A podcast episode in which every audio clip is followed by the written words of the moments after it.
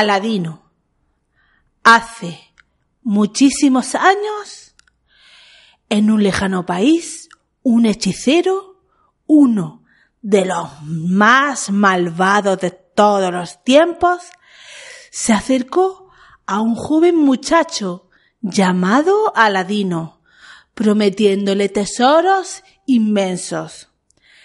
El hechicero se adentró junto con Aladino en lo más profundo del desierto, conduciéndole hacia una gran cueva y le dijo Ahí dentro hay un tesoro para ti, pero no toques nada hasta darme una pequeña lámpara dorada que encontrarás al final de la cueva. Aladino aceptó la oferta del hechicero y entró. Pero no podía creer lo que veían sus ojos. Ni en sueños podía haber imaginado tantos tesoros como aquellos. Montañas de oro, miles de diamantes, perlas. El joven muchacho llegó hasta el fondo de la cueva sin tocar nada, encontrando la apreciada lámpara. Ya volvía con ella cuando su mono Abú, un pequeño e inseparable compañero suyo, no pudo resistir la tentación de coger una joya de la cámara. En ese mismo instante, la cueva comenzó a cerrarse. Aladino tuvo el tiempo justo para subirse en una alfombra mágica que encontró por el camino y salir volando hasta llegar a la entrada de la cueva. Ayúdeme, buen hombre, suplicó Aladino. Primero dame la lámpara, contestó el hechicero.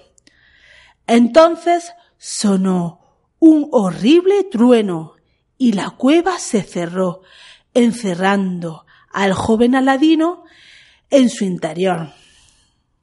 ¿Por qué quería ese tipo una lámpara tan vieja y sucia? se preguntaba Aladino. El muchacho la frotó para limpiarla y de su, y de su interior salió un gigante azul. ¿Quién eres tú? preguntó sorprendido Aladino. Soy el genio de la lámpara. Pídeme tres deseos y te los concederé.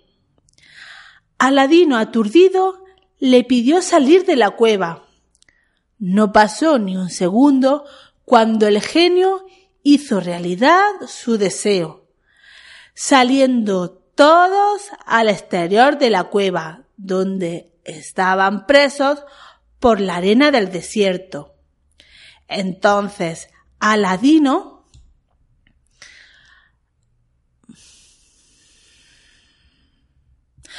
Entonces Aladino se acordó de la bella hija del rey, de quien hacía tiempo estaba enamorado y pidió un segundo deseo. Quiero ser un príncipe para conquistar a la princesa. El genio vistió a Aladino con un atuendo digno de un príncipe, cubriéndole de riquezas y sirvientes. El genio le preparó además una gran carroza y muchos presentes, llevándole al palacio por las calles de la ciudad.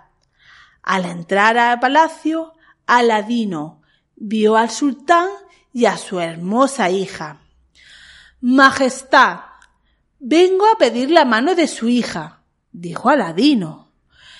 Encantado de tener por yerno a un príncipe tan poderoso, contestó el sultán. La princesa estaba disgustada al saber que su padre quería casarla con un príncipe totalmente desconocido para ella, por lo que volvió a su habitación. Aquella noche, Aladino invitó a la princesa a un largo paseo sobre la alfombra mágica. Esa misma noche la princesa fue descubriendo el gran corazón que tenía Aladino y comenzó a sentir un profundo sentimiento de amor hacia él. Al terminar la noche, Aladino comprendió que tenía todo lo que deseaba, por lo que le regaló la lámpara mágica a la princesa, sin mencionarle el poder que poseía. Entretanto, el malvado hechicero quiso nuevamente recuperar la lámpara mágica y se disfrazó de mercader. Cambio lámparas por preciosos regalos para príncipes, gritaba sin cesar. Y la princesa, que desconocía el poder de la lámpara, fue a cambiarla por un regalo para Aladino. El hechicero frotó la lámpara y apareció el genio, al que pidió que le convirtiera en otro genio. El malvado genio quiso apoderarse de la princesa y de cuanto le rodeaba, pero Aladino, que consiguió nuevamente la lámpara, lo impidió. El astuto muchacho acercó la lámpara al genio diciendo ¿Acaso no es la lámpara la casa de un genio? En poco tiempo el malvado genio fue absorbido y todo volvió a la normalidad. La princesa y Aladino se casaron y vivieron siempre enamorados y felices sin usar nunca más la lámpara mágica y habiendo dejado en libertad al genio que les unió. Y colorín colorado, este bello cuento ha terminado.